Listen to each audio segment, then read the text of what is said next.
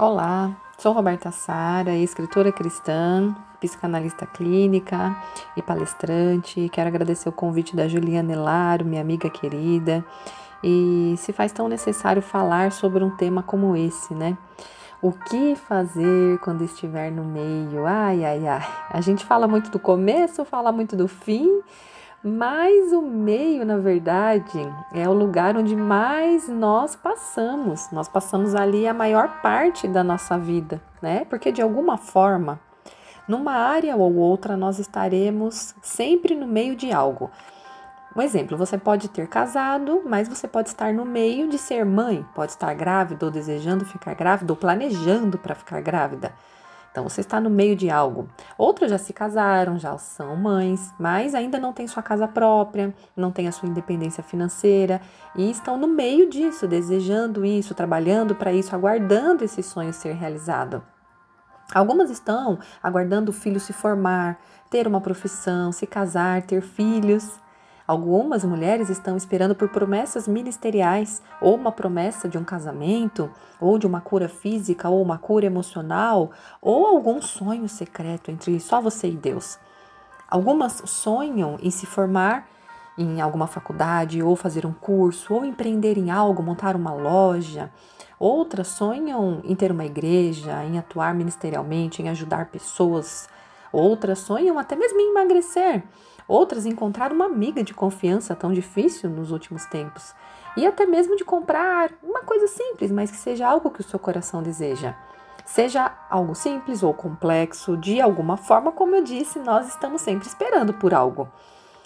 Quando recebemos uma ideia da parte de Deus, logo nós nos animamos, né? E nos movimentamos em direção ao que ele falou ao nosso coração. Começamos a agir, vamos debaixo de um direcionamento, claro, e no começo é tudo alegria, igual caminhada. Quando a gente começa a caminhada, no primeiro dia a gente vai, ah, no segundo, pá, no terceiro já começa a dar aquela preguiça, né? Às vezes você vai uma semana, duas, na terceira semana já começa a dar aquele desânimo, né? E a verdade é que permanecer e ser constante é até mais importante do que começar. Começar, muita gente começa muita coisa, mas como temos pessoas que começam e não terminam algo, não é verdade? Como temos pessoas que desistem de tudo, seja a leitura de um livro, a pessoa desiste no meio do caminho. Por quê? Porque falta a constância, falta realmente a perseverança, esse é o principal. Tem uma passagem bíblica, eu acho que é Gálatas 6:9, se eu não me engano, vai dizer que se nós permanecermos, não desistirmos, então nós colheremos, né? Então por isso que é necessário a persistência. Mas o que acontece, né? Dentro desse meio do caminho, a euforia vai embora e o desânimo chega. É, aquela empolgação tão gostosa do início vai-se embora com o passar do tempo. E aí começam alguns questionamentos, né? Alguns pensamentos de tipo, por que que tá demorando tanto? Será? Aí você começa a duvidar se Deus falou isso para você mesmo. Será que Deus mesmo me falou isso mesmo? Será que eu sou capaz de fazer isso?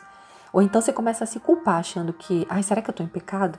Será que eu tô fazendo alguma coisa de errado por isso que não tá acontecendo nada? Ou você pensa, será que eu tô travando alguma área da minha vida? Ou às vezes você pensa, meu Deus, será que eu tava louca? Será que eu entendi tudo errado, Deus falando aquilo? Ou então você vem com aqueles pensamentos, sentimento de, ai, eu tô tão cansada de trabalhar e parece que nada sai do lugar. Parece que eu faço, faço, faço, faço e nada acontece. Ou se você tem buscado uma cura emocional, você está orando, você está jejuando, você está passando em terapia, você está sentindo dor, você está no processo, você está se calando, renunciando, e você fala, mas por que, que eu ainda não fui curada?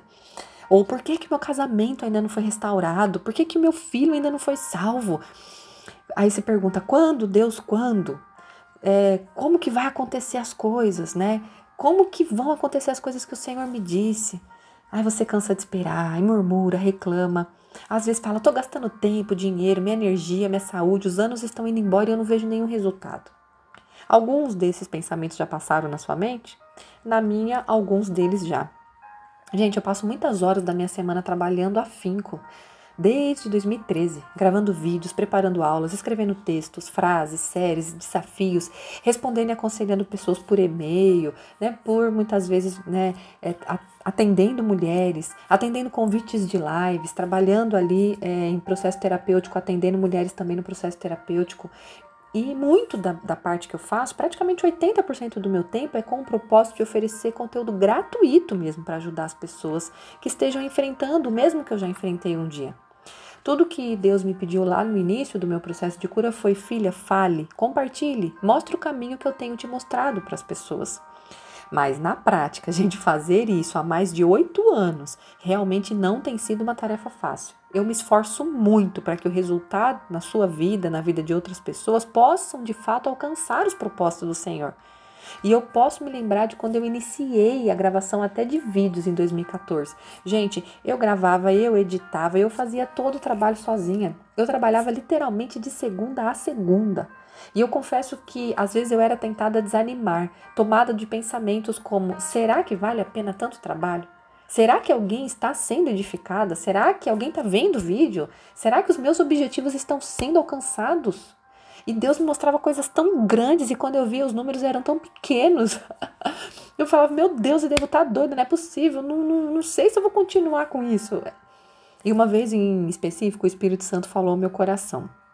Ele ministrou algo muito especial. Ele disse: Filha, se você alcançar uma vida, já valeu a pena, porque uma vida alcançada inicia uma revolução. Uma vida transformada inicia uma transformação. Aí Deus falou ao meu coração assim: olha, através de uma vida nasce uma nação, e me fez lembrar de Abraão. Olha que forte. Através de uma vida, todo um povo é liberto. E aí ele me fez lembrar de Moisés. Através de uma vida nasce uma geração de guerreiros, ele me fez lembrar de Josué. Nasce uma geração de adoradores, ele me fez lembrar de Davi. E tantos outros nomes que é, teve esse começo de história também de espera. E assim como tantas outras pessoas no nosso meio hoje, a gente vê que também tiveram essa espera. Essa revelação, gente, foi profunda e com certeza muito encorajadora. E eu não sei no que que você tem investido o seu tempo, mas se esse sonho e direcionamento realmente que você tem aí, pelo qual você está trabalhando, veio da parte de Deus, eu quero te encorajar com a minha história a você continuar. Que você seja como Abraão, como José, como Moisés, como Davi, como Josué, como Ruth, Débora e tantas outras pessoas que iniciaram uma revolução em Cristo. E por falar em Abraão, né, gente, o pai da fé. Não nos esqueçamos que a promessa que Deus fez a ele levou 25 anos para ser cumprida, gente. O mesmo podemos dizer de Davi, que levou 17 anos para assumir o trono, o reinado, desde que ele havia sido ungido rei de Israel pelo profeta Samuel. E José, então, ele esperou 13 anos, gente, para se tornar governador desde que ele teve o sonho de que iria governar. Diante de tantos exemplos, eu quero te encorajar a não paralisar. A vida é feita de desafios, há dia em que tudo vai sair como planejamos, mas a grande parte dos dias não. Não podemos permitir que as frustrações e os desencontros da vida nos paralise. Eu não estou dizendo que você não pode ficar triste um dia ou outro, ou até mesmo chorar. Nós somos humanos e precisamos colocar para fora o que estamos sentindo. Mas não podemos ficar paralisadas diante de uma circunstância, nos vendo como vítimas da vida. Os nossos sentimentos, gente, carregam energia e atingem o mundo espiritual. Por isso, cuidado com os pensamentos que virão, porque pensamentos negativos vão atrair situações negativas. Após a morte de Jesus, Satanás comemorou achando que tinha vencido. Mas veio o terceiro dia, o dia da ressurreição, o dia em que Cristo derrotou Satanás para sempre. Então não permita o inimigo roubar a sua paz, a sua alegria, os seus sonhos, falando que está tudo acabado. Não. Assim como parecia que estava tudo acabado para Jesus, não estava. Era só o meio, era o meio. A cruz era o meio, mas o fim é a salvação, a glória, a redenção, a alegria. Sabe o que, que você precisa fazer para que as coisas aconteçam? Olha, simplesmente permaneça na presença de Deus, crendo no poder dele, porque o que ele tiver que fazer, com certeza ele fará. E o que você tiver que fazer, ele vai colocar diante de você para fazer. Por isso, se levante. Quem sabe hoje não é o dia da sua ressurreição, não é mesmo? Salmos 30, versículo 5 vai dizer: O choro pode durar uma noite, mas a alegria vem pela manhã. Então, que seja a tua manhã neste dia, a manhã da alegria na sua vida. Continue na caminhada.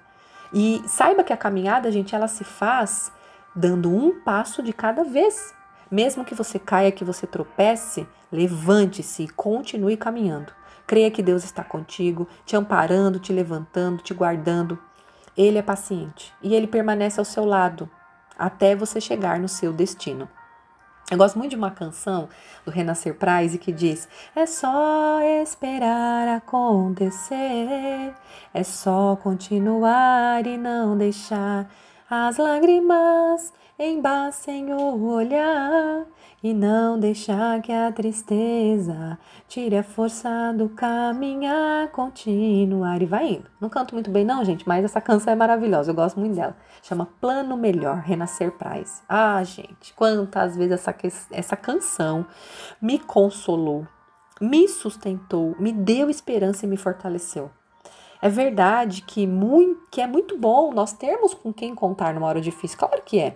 Seja o nosso pastor, pastora, líder, amigo, marido, conselheiro, enfim, familiares, filhos. Mas a verdade é que também há momentos na nossa vida que essas pessoas, por mais que elas nos amem e, quer, e até que se esforcem para nos ajudar, elas não podem fazer nada.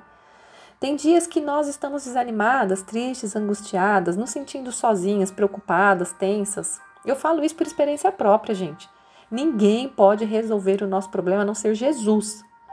Nele, mesmo que o problema não seja resolvido, ele nos ajuda a carregar o fardo, ele nos instrui para onde ir, para onde não ir, o que fazer, o que não fazer. E mesmo quando ele não disser nada, a gente é importante continuar obedecendo a última coisa que ele falou para nós. Então, entenda que a espera é feita de processos e esses processos também vão nos aperfeiçoando. Deus vai treinando o nosso caráter, vai testando também o nosso caráter e ele vai nos fortalecendo no meio dos processos da espera, tá? É, eu queria que você pensasse um pouquinho e se fizesse algumas perguntas, tá? E anotasse, inclusive. Depois você volta esse áudio e vai anotando essas perguntas para você refletir, porque também você precisa saber pelo que você tem esperado. Aí você vai escrever exatamente isso. Olha, o que eu estou esperando? Por quê? Porque você precisa definir um alvo que você quer alcançar. Aí você se pergunta também: o que eu estou esperando está ligado a alguma promessa de Deus na minha vida? Aí depois também é bom você testar as suas reais motivações e intenções, porque Deus testa também isso na jornada do meio. Aí você pergunta para você: quais são as minhas reais intenções e motivações em relação ao meu objetivo? Um exemplo: você quer se tornar conhecida, relevante, influente na internet. Por quê?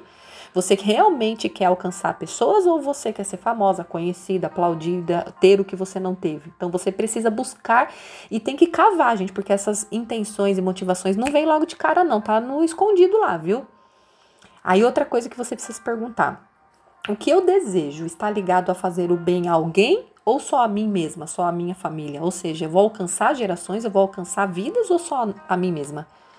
Outra coisa você precisa se perguntar: Há quanto tempo eu estou esperando sem desistir? Gente, essa pergunta é incrível, que nem eu estou esperando há oito anos sem desistir. Essa pergunta, ela define se realmente o que você tem esperado é importante para você.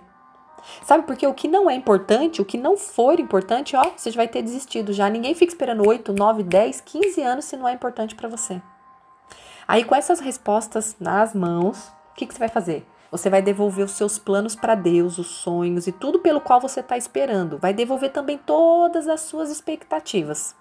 Aí você pede para o Espírito Santo sondar o seu coração, revelar suas motivações mais ocultas.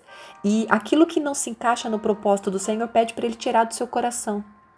Pede também para o Espírito Santo de Deus alinhar suas motivações com as motivações do teu Pai Celestial, do Criador, daquele que te enviou à Terra. Depois, Lute contra a ansiedade, deixando na cruz de Cristo toda a pressa. Como nos ensina lá em 1 Pedro 5,7, né? Lance sobre mim as suas ansiedades que eu cuidarei de você.